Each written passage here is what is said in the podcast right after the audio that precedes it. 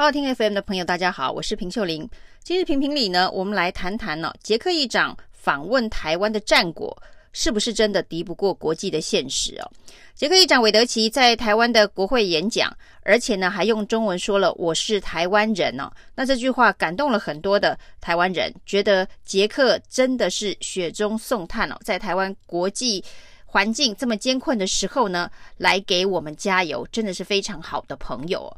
没想到呢，韦德奇回到捷克之后呢，要面对国内的亲中的总统、总理的压力哦。他上了 CNN 的一个节目当中呢，跟总统、总理同台。不过呢，这一场访问哦，却也打破、打碎了台湾人的玻璃心。因为呢，在这一个访问当中呢，韦德奇特别强调。他说呢，他从来没有说台湾是独立的国家，他也没有违反捷克的一中原则。那这个说法呢，传到了台湾，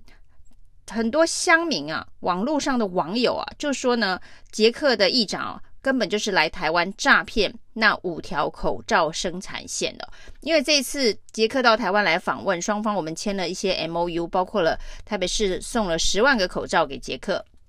还签了五条口罩的生产线的合约。另外呢，当然动物的交流方面有穿山甲可以到这个捷克布拉格的动物园哦，彼此有这一个呃配种交流的相关的友善行为哦。那我们可以看到呢，这整件事情原本是风风光光的捷克的议长到台湾来。访问，而且是这么高规格，但是呢，回到了捷克之后呢，居然完全被拆穿了。因为在这个韦德奇接受媒体的访问的时候，他所说明的，说他并不代表捷克的国会哦，因为他是捷克的参议院的议长，捷克有参议院、众议院，那基本上众议院的影响力比较大，那他甚至也没办法代表参议院哦。那他来这一趟台湾的访问。呃，最多最多大概就是他个人哦，因为他在跟捷克总统的这一个交锋当中特别指出哦，捷克的总统、捷克的总理事先并没有告诉他不能够有这趟访台的行程哦。那这整个事例当然牵涉到捷克内部的这个政治哦。那捷克现在内部有一股氛围哦，就是当然以韦德奇为首的这个在野党势力呢，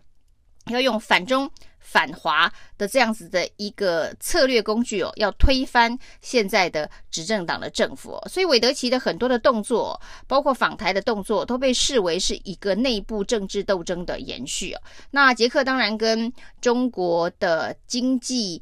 交流的关系非常的密切哦，这个捷克跟。中国的这个去年来看的话，他们的经贸往来大概是一百七十三亿美金哦。那它跟台湾的往来大概只有八亿美金，这中间的差距是这么大。所以呢，当韦德奇做出这样的动作，而中国扬言要制裁的时候，的确在捷克内部是有非常大的压力哦。那无论如何呢，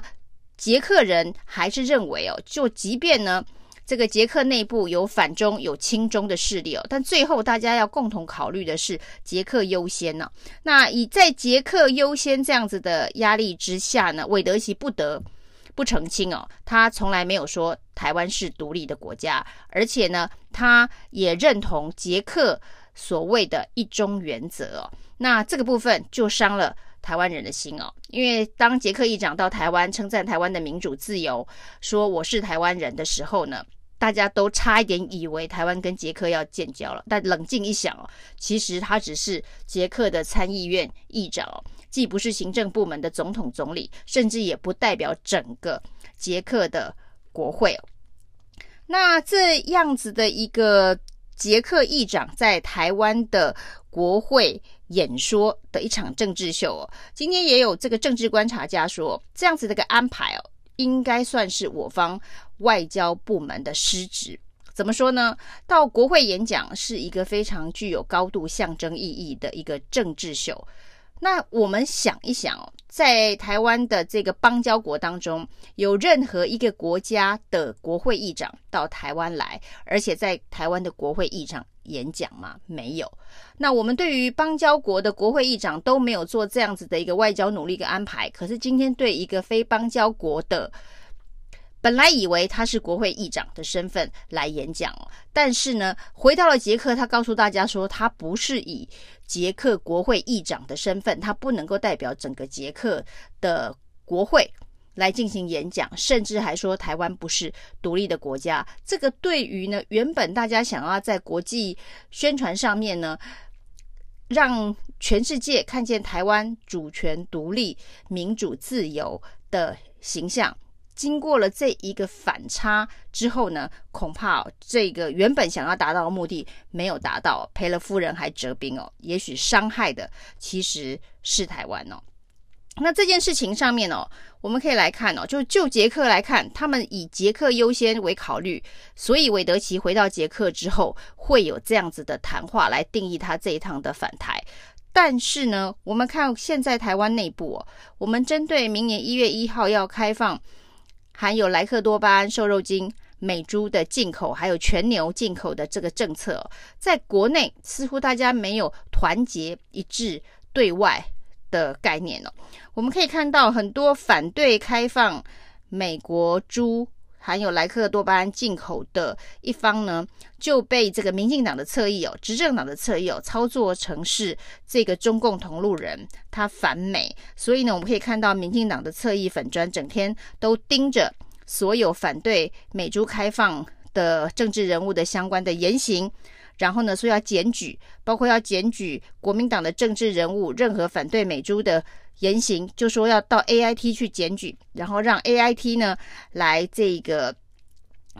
操作，让 AIT 呢来给他们这个压力哦，甚至连这个国民党一度考虑不去 AIT 副处长的一个邀宴哦，也被操作成说看他们敢不敢。对抗美国，如果不敢不去的话呢，就是反美亲中哦。那事实上，以台湾现在这么弱势的一个国际地位哦，如果要进行国际谈判的话，国内没有任何的黑脸，没有任何的反对的力量，我们在谈判上面能够谈得出比较好的条件吗？所以事实上，像这种面对国际现实、国际压力，国内必须做某些让步跟开放的。任何的贸易谈判的时候，国内如果有一股反对的力量，其实对于执政党去对外谈判来讲，是一个反而有利的筹码。那我们现在呢，是我们内部自己在清理自己内部的反对力量啊，让这个美国人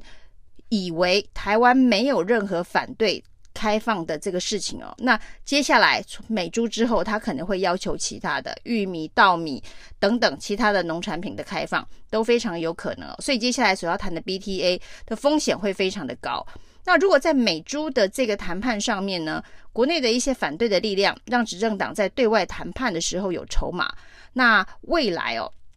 就可以有比较弹性的空间谈这件事哦。但是现在民进党的侧翼粉专呢，一天到晚都说要检举这些所有反对美猪开放的人，说他们就是在反美，他们就是在亲中，他们就是中共的同路人。这个就有一点点像是黄安呢、就是台版的黄安，一天到晚说呢要检举自己的国人，去给 AIT，请 AIT 来出手修理。这些反对开放美猪的人呢、那这不就是要引进外国势力介入国内的斗争吗？其实这对台湾来讲并不是一个很好的发展，而且呢，这样子的一个作为哦，看起来反而相当的丧权入国。我们国内自己的政治事务，有人天天要去 AIT 检举，要请 AIT 出手来修理这个反对党啊，那。到底台湾自己的这个所谓的公共论坛、所谓的民主机制